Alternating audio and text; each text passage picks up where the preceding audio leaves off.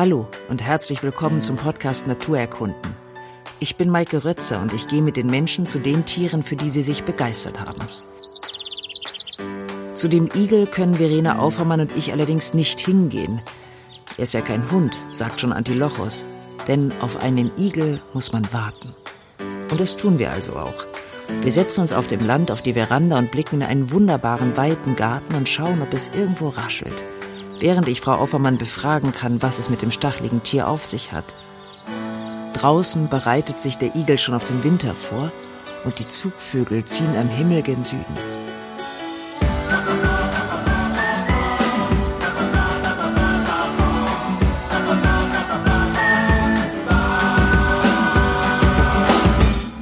Die Chance, dass der Igel hier entlang trabt, ist relativ gering. Ein Igel ist nämlich ein nachtaktives Tier und ein Igel, der am Nachmittag hier über den Rasen laufen würde, da wäre ich schon zweifelnd, ob dieser arme Igel nicht vielleicht ein ganz klein bisschen krank ist oder was mit ihm los ist. Außerdem haben wir ja schon Herbst und naja, der männliche Igel ist wahrscheinlich schon im Winterschlaf, erschöpft vom Leben während das Weibchen, das, der weibliche Igel, ist noch aktiv, weil das Weibchen hat ja Kinder geboren, ist erstmal erschöpft, muss sich erstmal wieder in Form bringen und viel essen nach der Geburt der Kinder und nach der Auszucht der Kinder. Nach sechs Wochen verlassen die das Igelhaus. Und es ist nicht ganz so wie bei uns, aber doch ein klein bisschen ähnlich. Und die Frauen, die Weibchen, ziehen ihre Kinder ganz alleine groß. Und wenn sie das hinter sich haben, sind sie bisschen fertig mit allem und müssen ihren ganzen Organismus wieder ins Leben zurückbringen, während der Herr schon schläft. Aber ganz so, wie es jetzt hier klingt, ist es dann doch nicht, denn der männliche Igel kommt auch früher aus dem Winterschlaf zurück ins Leben. Also, dass wir hier heute Nachmittag auf dem Rasen und zwischen den äh, gefallenen Blättern von unserem wunderbaren Nussbaum einen Igel sehen, hielt ich für einen Glücksmoment der ganz außergewöhnlichen Art. Und wo steckt er jetzt? Also befindet er sich in den Laubhaufen? Nein, das wäre, glaube ich, doch zu offensichtlich. Igel ist, bauen sich ein Nest und das verlassen sie und sie kommen auch nicht unbedingt in dieses Nest zurück, sondern sie suchen sich ein neues. Und das ist schon etwas stabiler. Aber sie sind die Architekten ihres Hauses, sie ganz allein. Und das ist manchmal unter einer Palette zum Beispiel oder unter Steinen also schon so eine kleine Höhle, aber nicht sehr tief unter der Erde. Und das, das muss ziemlich viel Arbeit sein für den Winterschlaf. Polstern sie das aus, was sie so finden, eben auch mit Laub oder mit Schafwolle oder, also sie machen es sich relativ gemütlich und da sind sie ja dann auch ein paar Monate drin. Das ist, es muss ja auch ein bisschen warm sein und es ist deshalb so klein, damit sie möglichst wenig von Wärme verlieren. Denn ein großes Problem natürlich ist die Kälte für den Igel, die Kälte des Winters. Und äh, da der ganze Organismus während des Winterschlafs unglaublich äh, herunterfährt, wie man heute sagt, sich reduziert, auch der Herzschlag geht, also es geht alles kaum noch, damit sie möglichst wenig Energie verbrauchen. Während dieser vier oder fünf Wintermonate oder vier, vier Wintermonate, die, da müssen sie ja irgendwie durch. Und da nehmen sie auch enorm viel ab, kann man sich ja denken. Und es ist jetzt nicht so romantisch, wie man sich das vielleicht vorstellt, dass Männchen und Weibchen sich ein Doppelhaus bauen. Das tun sie überhaupt nicht. Der eine ist da und der andere ist da. Also man liest das in den Märchen manchmal, dass sie dann so zusammen kuscheln. Das gehört aber doch ins Reich der Träume. Mhm. Und wird dieser Winterschlaf unterbrochen oder schläft er wirklich vier bis fünf Monate durch? Nein, das, der wird tatsächlich unterbrochen. Der Igel wacht auf und schleppt sich dann, dünn wie er ist, und mit seinem geringen Herzschlag, langsam wohl, stelle ich mir das vor, äh, und äh, pinkelt und lässt Kot ab und versucht, irgendwas zur Nahrung zu finden, was ihm meistens wohl nicht gelingt. Und dann zieht er sich wieder zurück. Also er steht ab und zu auf, vielleicht um den Kreislauf wieder so etwas zu motivieren, geht aber dann wieder zurück. Also er ist so gut wie kaum auf, auf der Erde, sondern er schläft mit Unterbrechung, aber er schläft doch eine lange Zeit. Schaffen das auch die Jungen, gerade eben Geborenen? Ja, also die Jungen haben es schwer. Sie sind oft eben noch zu klein Sie werden nach sechs Wochen von der Mutter aus, aus dem Nest rausgeschmissen. Die Mutter hat ihnen dann in der Zeit, in diesen sechs Wochen, alles beigebracht. Und wie die Gärten so sind, die sind ja voller kleiner Bordüren, voller kleiner Stufen und voller irgendwelche Nippes, was da im Garten rumsteht. Und das ist alles für den Igel ein Riesenhindernis. Und das bringt die Mutter ihnen noch bei, zieht sie dann im Anfang auch am Nacken über diese Stufen hinweg. Da habe ich mal einen wunderbaren kleinen Film gesehen. Aber das müssen sie dann in dieser kurzen Zeit lernen und dann auch selbst in die Tat umsetzen. Außerdem müssen sie Nahrung finden. Und das wird ja immer schwieriger. Was frisst denn ein Igel? Ein Igel frisst Insekten, Larven, Schnecken, Nacktschnecken. Die Schnecken mit Gehäuse nicht ganz so gerne, weil das ein bisschen mühsam ist, muss man erstmal aufkrachen. Können sie auch, machen sie aber nicht so gerne, nur wenn es gar nichts anderes gibt. Raupen, Maulwürfe. Also Maulwürfe? Ja, kleine Maulwürfe, würde ich mal sagen. Sie sind Fleischfresser. Und diese ganzen Vorstellungen, die es seit der Antike gibt, dass Igel Trauben essen, dass Igel Äpfel essen, dass Igel also Gemüse- und Obstfresser sind, das ist ein Märchen. Wenn ein Igel ein Apfel isst, dann tut er das, weil er sehr gerne die Würmer im Apfel isst. Und in der Antike gibt es dann die falsche Darstellung? Ja, da gibt es wunderbare urkomische, für uns jetzt, weil wir es jetzt besser wissen, urkomische Darstellung, wie der Igel sich in den Trauben wälzt und dann so geschickt, wie der Igel nun mal sein kann, mit diesen gepanzerten Trauben auf seinem Rücken nach Hause watschelt und dann in seinem Haus eine Traube nach der anderen auf ist. Das ist natürlich alles absoluter Quatsch. Aber diese Märchen haben sich bis zu Fallada, Hans Fallada, erhalten, der auch das noch beschreibt, wie der Igel also nun wahnsinnig gerne dieses ganze Gemüse auf isst und ihn deshalb auch aus dem Garten vertreibt. Das stimmt alles nicht, das tut der Igel nicht. Er isst sehr, sehr gerne eben, wie gesagt, Fleisch. Mhm. Und Insekten sind da, auch Schmetterlingslarven, also Sachen, isst der Igel gerne. Und das braucht er auch. Sie haben ja geschrieben, dass er auch Schlangen isst. Ist ja. das so? Also das habe ich natürlich noch nie gesehen, aber es ist oft beschrieben worden, dass der Igel nicht nur einfach nur Schlangen isst, sondern auch giftige Schlangen, Kreuzottern isst. Gibt es Experimente, wie man einen Igel in einen Kasten gesetzt hat. In dem Kasten war eine, nein, ein Igel mit seinen Kindern war in einem Kasten und da wurde dann eine Kreuzotter reingesetzt.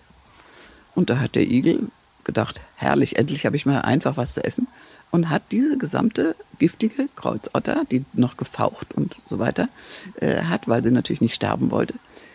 Aber sie war dem Igel gegenüber schutzlos. Der Igel hat diese ganze Schlange aufgegessen und dann voller Wonne und völlig gemütlich seine Jungen gesäugt. Man muss sich das wirklich vorstellen als ein unglaublich robustes, auf der einen Seite ein wahnsinnig robustes Tier. Nur wir heutzutage kriegen es eben doch fertig, den Igel unglaublich zu dezimieren. Man sieht sie wirklich mittlerweile sehr, sehr selten.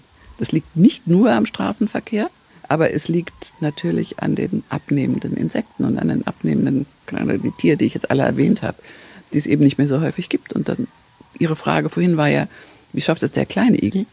Wenn die nichts zu essen finden, schaffen sie es natürlich nicht. Und es schafft auch nur, glaube ich, die Hälfte über das erste halbe Jahr zu kommen. Und sie werden ja entweder im Sommer oder zweite Wurf kann es geben bis zum September. Dann gleich durch diese lange Winterschlafperiode, das halte ich überhaupt für ein großes Problem. Ein Igel ist ein Tier, das äh, sowieso nicht sehr alt wird. Wird, Wie alt wird er? Ja, wird er sieben Jahre alt, kann er sieben Jahre alt werden, dann ist es aber der Ausnahmeigel. Dann ist es der super robuste Igel. Viele erreichen nicht das zweite Lebensjahr. Aber nicht eben wegen, wegen Autos oder, oder Dreschmaschinen oder wegen, äh, was ganz schlimm für den Igel ist, sind diese herrlichen Laubsauger, die man jetzt überall hört und die einen so nerven im Herbst. Äh, das ist für den Igel unglaublich gefährlich, weil hat man so einen Igel angesaugt und dann ist es natürlich zu Ende. Also diese ganzen und vor allem diese riesen Dreschmaschinen, da können sie natürlich nicht fliehen vor diesen Reifen, da haben sie überhaupt keine Chance. Das sind alles große Feinde des Igels, aber sie, sie sind unserer heutigen Population nicht mehr gewachsen. Sie vermehren sich schlecht und sie sterben, na, sie sterben nicht aus, aber ein Drittel weniger Igel gibt es, wie es es vielleicht noch vor 20 Jahren gegeben hat. Man sieht sie auch nicht mehr so oft. Früher sah man doch auch traurigerweise sehr viele Igel am Straßenrand selbst das gibt es nicht mehr. Also es gibt ein schönes Gedicht von Peter Bixel, dem Schweizer Schriftsteller, der sagte, ja, Igel machen alles aus Liebe und sie sterben aus Liebe. Bixel, auch ein Romantiker, stellte sich das so vor, der eine Igel lebt auf der anderen Seite der Straße, der andere Igel lebt auf der anderen Straße. Und jetzt wollen sie sich treffen. Und um sich zu treffen, müssen sie eben diese Straße passieren. Und dann wird der eine oder andere Igel eben überfahren. Und so sterben sie aus Liebe. Aber das ist typisch Peter Bixel. Das hat mit dem eigentlichen Leben eines Igels nicht so sehr viel zu tun. Also der quert die Straße, weil er auf Futtersuche ist. Natürlich. Außerdem sind die sehr reviertreu Igel, das muss man auch wissen. Ein Igel geht eigentlich immer dahin zurück, wo er sagen, gut zu Hause ist. Da kommt er wieder. Er, du triffst also Leute, die einen Igel im Garten haben, ähm, die haben den Igel auch, wenn sie nichts Falsches machen, nicht mit diesem Mähdrescher durch den Garten fahren, dann haben sie im nächsten Jahr auch wieder Igel. Also die Igel lieben eigentlich ihre angestammten Plätze. Das ist auch was Spezielles. Also das macht der Fuchs nicht und das machen die anderen Tiere nicht. Aber das macht der Igel. Er ist eigentlich, also in dem Sinne ist er reviertreu. Er ist nicht treu dem Menschen gegenüber. Der Igel ist ein wildes Tier. Das kann ich nicht laut genug sagen. Je mehr ich über den Igel weiß, desto wilder wird mir das Tier. Und man kann es wohl auch in seinen Augen sehen. Aber ich weiß nicht, ich habe noch nie so richtig einem Igel in die Augen geblickt. Aber inwiefern wilder? Er ist wild, er ist nicht zu zähmen. Er will nicht bei uns auf dem Sofa sitzen. Viele Leute sagen ja, ach Igel, oh wie süß. Ein Igel würde, glaube ich, dieses Wort süß so weit von sich weisen wie irgendetwas. Der ist nicht süß, das ist ein Raubtier und es ist ein wildes und ein uraltes Tier. Das ist ja schon 65 Millionen Jahre alt, das muss man sich mal vorstellen. Viele Tiere sind so alt. So lange ist er schon auf der Erde? Ja, so lange ist er auf der Erde. Er kam über Afrika immer weiter nördlich gewandert. Das sind so Dinge, die kann ich mir leider nicht vorstellen, wie das passiert ist, so ein kleines Tier. Aber es ist passiert. Man hat nämlich äh, Igelknochen gefunden in einer Höhle in der Nähe von Ulm. Da hat ein Dachs gegraben und hat alles nach oben geworfen und, und da ging äh, jemand vorbei und sagt, was sind das für komische kleine Knochen? Dann hat man angefangen äh, zu suchen und das alles aufzugraben und fand da Knochen von Krokodilen und von, ich weiß nicht von was für Tieren, aber eben auch von einem kleinen Igel. Und daher weiß man, dass vor 65 Millionen Jahren es schon einen Igel gab. Ich will jetzt nicht sagen, diese Igel in dieser Höhle waren nicht so alt, diese Igelknochen, aber man kann sie sehen, sie sind im Museum in Tübingen, Hohen Tübingen, ausgestellt. Also keine Sache, die man sich ausgedacht hat, sondern es gab, es gibt schon so lange dieses Tier, was sich auch kaum verändert hat im Äußeren. Den Igel gibt es weltweit? Nicht ganz. Also in Nord- und Südamerika gibt es den Igel nicht. Es gab ihn wohl mal da, aber es gibt ihn da nicht mehr. Äh, es gibt den Igel in Neuseeland, deshalb, weil er im 19. Jahrhundert eingeführt worden ist. Sonst würde es da auch keinen geben. Aber sonst gibt es eigentlich überall Igel, die nicht überall gleich aussehen. In der Wüste hat zum Beispiel der Igel größere Ohren und ist auch kleiner, damit er die Hitze besser absorbieren kann. Also er, er mutiert schon etwas, je, nachdem, je nach den klimatischen Verhältnissen, aber es gibt ihn sonst eigentlich auf der, fast auf der ganzen Welt. Nicht ganz, aber fast auf der ganzen Welt. Der hat immer Stacheln. Es gibt zwei Sorten von Igeln. Es gibt den normalen Igel. Das ist der Igel mit Stacheln, so wie wir ihn kennen. Und dann gibt es auch einen Igel, der hat keine Stachel, das ist aber dann, hm, so ein richtiger Igel ist das nicht. Das ist ein Rattenigel. Der sieht ziemlich hässlich aus. Ich glaube, den gibt es Australien oder so. Aber der sieht schon deutlich anders aus, aber er ist auch ein Igel. Diese Stacheln sind ja nur wirklich das, was ihn auszeichnen. Zumindest für mich ist der, der Igel ist immer das Stacheltier. Wie schafft es sich zur Kugel zu krümmen? Was hat es mit diesen Stacheln auf sich als wehrhaftes Kleid? Ja, er hat 60 bis 80.000 Stacheln. Ein Igel. Ein Igel. Noch nicht der Babyigel. Das Babyigel hat nur 100 Stacheln erstmal. Die Stacheln, also wenn der Igel auf die Welt kommt, wäre ja ein Stacheligel für die Mutter eigentlich ausgeschlossen, den zur Welt zu bringen. Folglich ist er erstmal mit so einer Art Milchschicht, Hautschicht überzogen und darunter sind die ersten Stacheln. Die löst sich dann ab und dann kommen die ersten Stacheln in die Höhe. Also erst ist er ganz smooth, damit er geboren werden kann, der kleine Igel. Und nach einigen paar Tagen löst sich diese Schicht ab und dann kommen die ersten Borsten. Und diese Borsten sind eigentlich ähnlich wie unsere Haare, nur eben stabiler, also einem ähnlichen Material. Und die stehen nicht einfach so in die Höhe, sondern die stehen kreuz und quer. Die stehen, der eine Borste überschneidet den anderen Borsten. Deshalb sprach man sogar in der Kriegsführung von der Igelstellung, wenn die Lanzen so überquer gehalten wurden, damit der Feind nicht durchkommt. Das war die, oder ist die Igelstellung. Das kann man schon bei Thukydides lesen. Das ist die Igelstellung. Also man hat sehr früh das Tier so genau beobachtet, dass man auch von ihm gelernt hat. Und diese Stacheln sind natürlich sein Abwehrinstrument. Sie sind aber für ihn nicht nur schön, denn sie äh, unter diesen Stacheln äh, sammeln sich Parasiten und äh, Schädlinge. Deshalb sollte man auch einen Igel eben nicht mit nach Hause nehmen. Äh, das ist nicht ratsam. Und Igel stinken ja auch. Gut, das ist ja nicht so schlimm, aber sie haben also hunderte von, von Parasiten auf ihrem, zwischen diesen Stacheln, weil sie da nicht wieder rauskommen. Hat er dann schon bei Geburt auch so viele Stacheln oder wachsen Nein. ihm dann? Er hat viel weniger. Erstmal, glaube ich, sowas um die 100 und dann wachsen die wohl, der, alles wächst ja relativ schnell, wenn der Igel nach sechs Wochen schon mehr oder weniger ein fertiges Tierchen ist. Was mich gerührt hat zu lesen, ist, dass der Igel, wenn er alt wird, die Farbe wechselt. Also von diesem changierenden, erdfarbenen Ton eines ausgewachsenen Igels wird er dann irgendwie nicht weiß, aber gelblich. Und dann äh, verliert er seine Tasthaare, die er an, an, dem, an der Schnauze hat. Die fallen ihm aus. Und ja, wie gesagt, älter als sieben Jahre wird er niemals. So sagt es die Forschung. Äh, das ist hm, Sie, Sie haben mich aber gefragt, wie er sich in diesem Stachelkleid äh, zurückzieht vor der Welt. Weil das ist ja das eigentliche, das allergrößte Wunder.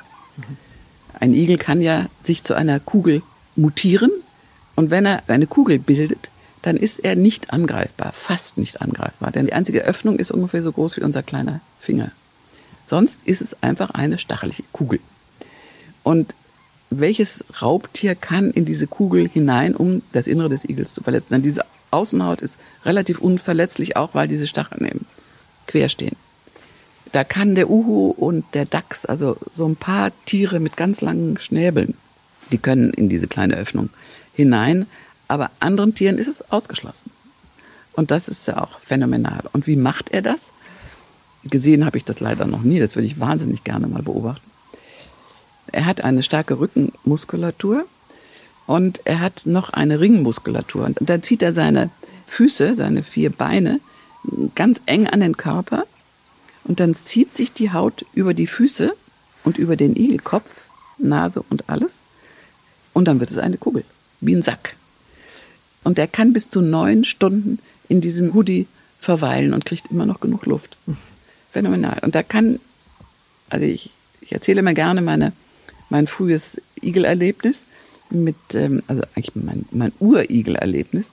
Ich wohnte auf dem Land und da waren natürlich viele Tiere. Ich war Tiere absolut gewohnt und hatte auch überhaupt keine Angst vor, vor Insekten oder vor Mäusen oder das war für mich so, wie für andere Puppen sind. Und da wuselten auch viele Igel rum. Wir hatten einen Erdelterrier, Bonnie. Und Bonnie äh, roch Igel auf. Igel riechen stark für andere Tiere. Einen sehr durchdringenden Geruch. Und man konnte Bonnie am Bellen anhören, wenn er einen Igel gesichtet hatte.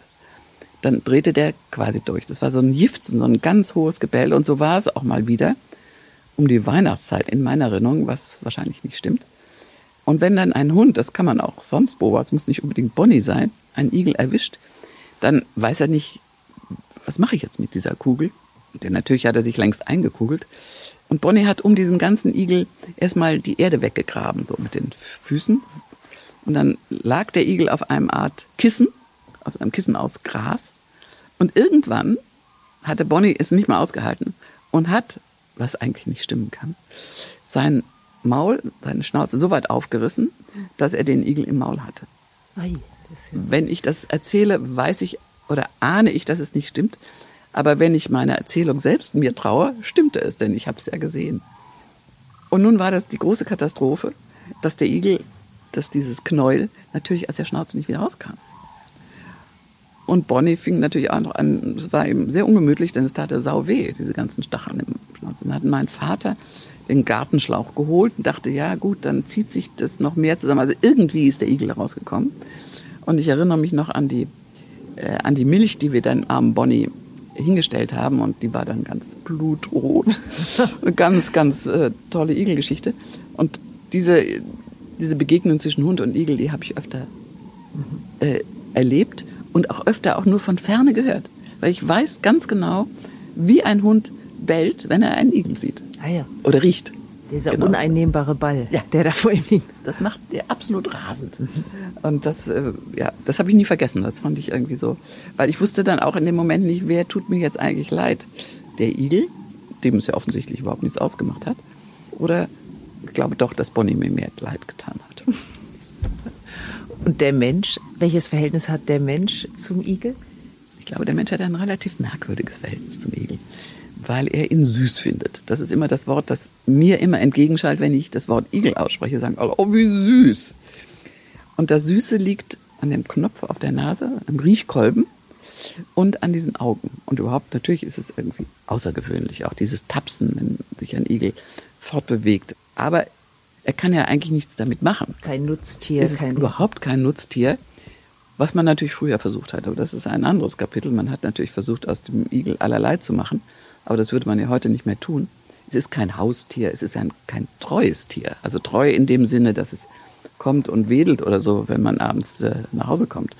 Igel freut sich, wenn man ihm irgendwas hinstellt, nur keine Milch. Das wird auch immer wieder kolportiert. Dass Was sollte man dem Igel hinstellen? Das sollte man ihm, also Milch auf gar keinen Fall, Wasser. Und man kann durchaus mal Katzen, also Chappi oder Katzennahrung oder irgendwas hinstellen. Also Fleisch. Sind denn die Tasthaare, die Sie eben erwähnt haben, und der Riechkolben, sind das die ausgeprägtesten Sinne? Der Igel sieht nicht gut, aber er hört gut. Der Geruchssinn ist ganz enorm entwickelt vom Igel aber er sieht nicht so besonders gut, obwohl die Augen so wunderschön aussehen. Das braucht er nicht, weil er eben diesen sehr, sehr ausgeprägten Geruchssinn hat. Zum Beispiel kann ein Männchen das Weibchen auf unglaubliche Entfernung riechen. Sendet die bestimmte Duftstoffe ja. aus? Wenn sie bereit ist, sendet sie Duftstoffe aus und hinterlässt auch Kot, der anders aussieht als sonst. Und zwar sieht der irgendwie so, so oval aus, wenn sie bereit ist. Aber das ist nun auch noch ein Kapitel für sich, die Begattung des Igels. Auch darüber haben sich die Römer und die Griechen schon Gedanken gemacht. Wie kommt das eigentlich dazu? Wie begatten sich die Igel? Und Aristoteles war der Meinung, dass Igel im Stehen sich begatten. Das muss man sich mal vorstellen. ähm, und zwar hätten sie die Hoden in der Nierengegend. Ja, das war alles ein bisschen ausgedacht, denn zwei Igel auf den Hinterbeinen stehend, da fängt man natürlich sofort an zu lachen. Das geht ja nicht. Mit diesem dicken Paket auf dem Rücken vollkommen ausgeschlossen. Die Igelfrau macht es dem Igelmann keineswegs leicht. Wenn sie sich dann getroffen haben, wegen dieser Duftaussendung, tut die Frau erstmal so, als wollte sie ihn ja nun überhaupt gar nicht und hätte nicht die geringste Lust. Und dann umkurvt der Igelmann diese Igelfrau, ich weiß nicht, sehr, sehr lange. Und dann versucht er von hinten aufzusteigen. Auf das Stachelige. Auf das Stachelige. Und da fällt er immer wieder runter. Und das macht er so, dass wir da nicht alle zuschauen können, sondern er, macht es irgendwie nachts im Dunkeln. Also wer Zeuge einer Igelbegattung gewesen ist, der hat besondere Geduld aufgebracht, um diesen Platz zu finden. Aber sie wollen es auch nicht. Sind sehr diskret in diesen Dingen. Aber es hat eben doch jemand beobachtet, sonst wüssten wir das nicht so genau, wie das stattfindet. Das dauert bis zu drei Stunden ungefähr, bis dann irgendwann die Igelfrau die Stacheln etwas runterlässt quasi und dann kann er aufsteigen. Ah, sie stellt die flach, also sie kann die, sie kann die, sie kann die regulieren. Sie stellt sie dann flach und dann fällt er nicht wieder runter und dann kann er machen, was er machen muss. Dann ist es zu Ende und dann zieht der Igelmann sofort von dann und sie auch. Das war's. Sie sehen sich nie wieder. Es sind Einzelgänger, die dann sich einmal. Absolute Einzelgänger. Also mit der Romantik und mit Süß ist nicht so viel zu holen. Es gibt ja so bekannte, süße Igelfiguren wie Mackie. Ja, klar. Also Mackie ist ähm, eine tolle Erfindung gewesen, 1949, äh, als von den Brüdern Deal. Die waren, kamen eigentlich vom Kino. Also von, von, von Kino. Das waren drei Brüder. Die konnten alle irgendwas mit Film, Film, Schnitt und so weiter. Und die haben äh, plötzlich sich auf diesen Igel kapriziert. Und dann hat ähm, nicht sehr viel später äh, jemand entdeckt, dass man eigentlich diesen Igel doch als Maskottchen nehmen könnte und sollte. Und dann haben die Gebrüder diesen Igel hergestellt und dann wurde er zum Maskottchen der sehr, sehr beliebten Hör zu. Und da gab es dann immer so eine kleine Story. Und der wurde dann eines Tages entdeckt von der Firma Steif. Die Steiftiere waren ja so in den 70er, 80er noch zu meiner Kindheit waren das Trophäen. Ich hatte ganz viele Steiftiere, das fand ich großartig. Ich hatte auch einen Mackie, aber ich glaube, ich hatte nur einen. Und das war ein Riesengeschäft. Das war ein riesen Mackie-Store. Da kamen dann die Kinder, da, da kam die Frau Mackie dazu. Was hatte die Frau Mackie um? Natürlich einen Kochlöffel. Und dann kamen die Kinder Mackie. Und das war, also, das musste jedes Kind eigentlich haben. Und neulich hat mir hier ein Nachbar in der Uckermark seinen uralten Mackie gezeigt. Da war das Plastik schon ganz rissig. Da war ich richtig gerührt. Er war ziemlich hässlich. Aber ich war trotzdem gerührt. Seit wann ist denn der Igel Teil der Kulturgeschichte des Menschen? Sehr, sehr lange, sehr, ein sehr alt, es ist ja ein altes Tier, das wissen wir ja. Und die alten Ägypter hatten einen großen Febel für den Igel, weil äh, der Igel ja ein Tier ist, das sich in sich zurückziehen kann, das also nicht mehr da ist. Für die Ägypter war der Igel dann tot und wurde wiedergeboren. Er konnte aus seiner Starre, in der er ja ziemlich lange verharren kann, wieder zu neuem Leben kommen. Und sie dachten, das ist doch das ideale Tier, um unsere, ja, unsere Wiedergeburt. Das ist ja auch eine fantastische Idee der Ägypter, dass der Mensch zwar stirbt, aber das ist nicht so schlimm, wenn er stirbt, denn er wird wiedergeboren. Und der ganze Kult beschäftigt sich ja mit dem Thema. So war der Igel ihr vertrautes Symboltier, auch ihre Hoffnung. Natürlich, dass man vielleicht in einen Schlaf fällt, wie der Igel sich den Sack über die Ohren zieht, den Sack aus Fell über seine Ohren zieht, darin verschwindet und dann wieder rauskommt und da ist der Mensch wieder und kann wieder in sein Königreich, kann sich wieder auf seinen Thron setzen. Das war die Illusion. Und deshalb hat man äh, den Igel nachgebildet. Es gibt also Artefakte, es gibt Kunstwerke. Eins der herrlichsten befindet sich sogar in Berlin im Museum. Das ist ein Igel aus dem Jahre 1800 vor Christus. Und der, Igel, äh, den müssen Sie sich da mal ansehen, wenn Sie in das Museum gehen. Äh, der hat ähm, etwas ganz Besonderes, denn er hat eine blau-türkise Farbe. Und das ist noch ein besonderes Gütesiegel nach den Margen der alten Ägypter. Und er ist natürlich durch die Zeit so etwas ramponiert. Die Stacheln sind so ein bisschen abgefallen und das eine Vorderfüßchen humpelt ein bisschen. Aber man sieht also, er ist ein Igel, der schon lange auf der Welt ist und hat schon einiges erlebt. Und so steht er da, kann besichtigt werden. Und er hat auch relativ große Ohren. Ich habe vor mir stehen eine ziemlich schauerliche Kopie, die ich mir aber doch kaufen musste, nachdem ich das Buch beendet hatte. Und ich sehe ihn gerade äh, auf die Ohren, die sind absolut größer als die sonstigen Igelohren. Aber ich meine, kein Vergleich mit dem Original. Das war jetzt so eine Art Glücksbringer. Ja, oder? es war ein Glücksbringer. Und äh, der Igel ähm, erscheint auch auf den Skarabäen. Und er erscheint, das ist sehr interessant, auf den Schiffen, mit denen die Toten in die Unterwelt gefahren wurden. Äh, auf dem Schiffsbug gab es manchmal Igelnachbildungen aus Holz oder wie sie das gebaut haben. Der Igel wurde nicht nur benutzt, um eine Skulptur zu machen, sondern er wurde auch als Gefäß da benutzt, also er wurde dargestellt als Gefäß und in diesen Gefäßen hat man eine besondere Paste, ich nenne jetzt mal, äh, damit wir es uns besser vorstellen können, eine Kajal-Paste, also eine schwarze Paste auf ganz verschiedenen Sachen gewonnen, pulverisierten Kräutern, auch Bleien, irgendeiner Schwarzfärbung und mit dieser Farbe haben die Frauen, vielleicht auch die Männer, das weiß ich gar nicht, äh, sich ihr Gesicht angemalt, bemalt. Sie kennen ja alle die Nofretete. Nofretete hat ja diese Zeichnung im Gesicht und die Augen. Und man denkt natürlich immer, aha, sie wollte ihre Augen vergrößern, sie wollte irgendwie besondere Merkmale in ihrem Gesicht haben. Das stimmt, aber es stimmt nicht ganz. Denn diese Farbe, diese schwarze Farbe, die in diesem Igelgefäß meistens aufgehoben wurde, diese schwarze Farbe diente dazu, Wind, Ungeziefer, Mücken, Fliegen aus dem Gesicht und vor allen Dingen von den Augen abzuwehren. Ah, das, das ist natürlich auch ist so raffiniert alles, wenn man mal dahinter schaut. Man sieht äh, diese Augenringe und denkt, ja, ja, ja, das mache ich heute auch. Aber es hatte einen vollkommen anderen Sinn. Und da gab es, und da gibt es auch Abbildungen äh, von sehr kunstvollen, schönen Igelgefäßen oder zum Teil bemalt mit Igelfiguren. Und daran kann man erkennen, dass der Igel in der ägyptischen Kultur ähm, eine große Wertschätzung genoss und dass man ihn äh, sagen als Beispiel nahm für die eigene Hinfälligkeit mhm. und für die Hoffnung, dass auf die Hinfälligkeit ein neues Leben kommen wird.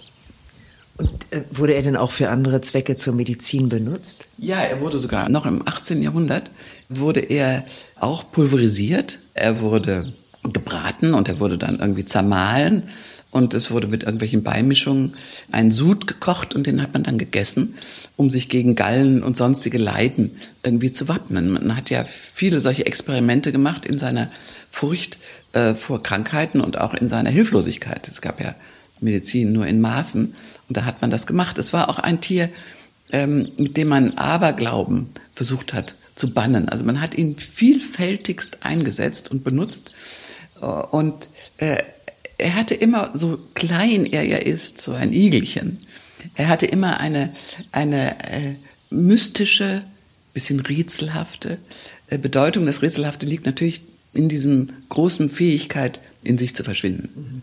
Und wir haben ja jetzt während der Pandemie, äh, war das ja plötzlich ein Modewort, dieses Cocooning. Also ich ziehe mich in mich selbst zurück, tu mir einen Sack über den Kopf. Und genau das macht ja der Igel. Mhm. Der ist ja dann wirklich verschwunden. Und er hat nur noch ein Loch, vielleicht habe ich das vorhin auch schon mal gesagt, der ist nur so groß wie ein kleiner Finger. Das fasziniert mich immer wieder. Und deshalb ist er immer nicht anzugreifen. Mhm. Bei der äh, so vielfältigen ähm, Verwendung des Igels und, und der Mystifizierung des Igels spielte also nicht nur der Aberglaube eine Rolle, sondern auch der Schönheitskult in Frankreich. Äh, man hat gedacht, was können wir eigentlich mit diesen wunderbaren Stacheln machen? Also einmal ganz sinnfällig die Zähne reinigen, war ja ein schwieriges und großes Thema. Zum einen, das machten wohl meistens die Herren. Die Zähne waren ja überhaupt ein großes Problem, weil die Hygiene noch nicht so weit fortgeschritten war. Und was machen die Damen mit den Igelstacheln? Sie stecken sich diese Stacheln in die Haare. Oder man hat auch aus, aus irgendwelchen Igelteilen versucht, Kämme nachzubilden und hat dann mit dem Igel sie verziert. Also es war auch Ach so, man hat ähm, auch geglaubt, wenn man mit einer gewissen Igelpaste sich die Glatze einreibt, dass die Haare wieder wachsen. Eine Boston-Frisur. Ja, eine kleine Mackie-Frisur. Wir hatten mal einen Postboten mit einer äh, fantastischen Mackie-Frisur. Er hat mir gesagt, wie genau er es mit seinem Mackie auf dem Kopf nimmt, dass wenn das mehr als 10 Zentimeter hat, dann dreht er durch. Dann muss er sofort zum Friseur. Und er sah auch wirklich fantastisch aus. Ich hoffe, er hört das. Und in welchen anderen Kulturkreisen wurde der Igel noch hervorgehoben? Es gibt einen, ich kenne ich leider nur von einer Abbildung, er befindet sich aber im Louvre. Es gibt einen Igel aus Kalkstein, also ein heller Igel, der auf einer Platte, einer Bitumenplatte steht. Und diese Bitumenplatte hat Räder.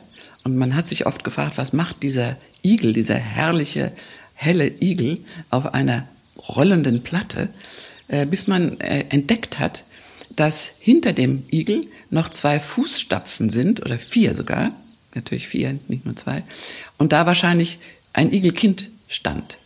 Dann hat man äh, rückgeschlossen, dass der kleine Ring, der vorne auf dieser Betumenplatte ist, wahrscheinlich daher rührt, dass man da einen Mintfaden oder Faden oder Schilf, ich weiß nicht, was man damals nahm, einfügen konnte, um das Ganze zu rollen. Und dann kam man auf die Idee, vielleicht war das ein Kinderspielzeug. Aber es ist doch relativ unwahrscheinlich. Es war höchstwahrscheinlich auch eine wunderschöne Grabbeigabe. Sie befindet sich jetzt im Louvre. Und für mich wäre das durchaus ein Anlass, auf die Suche zu gehen. Hoffentlich ist es dann ausgestellt, wenn ich da eintreffe, aber das kann ich vielleicht vorher feststellen. Und diese Igelfigur oder dieser Mutterigel, die Kinder sind ja leider verloren gegangen, denn ich glaube, es waren sogar zwei Kinder hinten drauf, die ist äh, 3000 Jahre alt. Ich meine, das muss man sich alles, man sagt das immer so locker, 3000 Jahre, aber es ist natürlich einfach unvorstellbar. Und wenn ich mir diese Abbildung von diesem Igel ansehe, sieht der aus wie, äh, wie heute. Ich meine, es könnte wahrscheinlich heute kaum, na, könnte schon jemand, aber sieht aus wie, wie neu. Ist auch sehr modern mit dem. Und ist auch sehr modern, weil er sehr reduziert ist. Mhm. Und dieser Igel ist, wurde in, ähm, östlich des Tigris äh, gefunden im heutigen Iran. Aber es landete durch irgendwelche Wege, die ich nicht kenne, im Louvre. Also das ist noch so ein lebensechtes, lebensgenaues Artefakt, an dem man ablesen kann, wie hoch die Freude auch an diesem hübschen Tier war. Mhm. Dass man, dass man es irgendwie so geschätzt hat, dass man entweder eine Kinderspielzeug im allerbesten Fall daraus gemacht hat oder war es eben wieder eine, eine Grabbeigabe. Ich habe mal in Luxor eine Figur gekauft, eine kleine, so weiß ich, 10 Zentimeter oder kleiner, eine Figur und dachte im ersten Moment, es sei ein Igel. Es ist aber, glaube ich, ein Gürteltier oder sowas, was viel zu lange, hohe Beine hat für einen Igel. Äh, aber den habe ich schon vor vielen, vielen Jahren in Vorahnung meines Igelbuches erworben. Äh, und der steht jetzt neben meinem neuen Igel aus Berlin und die vertragen sich eigentlich ganz gut. Wispern sich was zu. Ja, ich glaube schon. Stehen jetzt immer zusammen. Mit der Vorstellung, die Stacheln des Igels als Zahnstocher zu verwenden, habe ich doch eher Schwierigkeiten. Dass wir ihm heute nicht begegnet sind, ist schade, wird ihm allerdings völlig egal sein.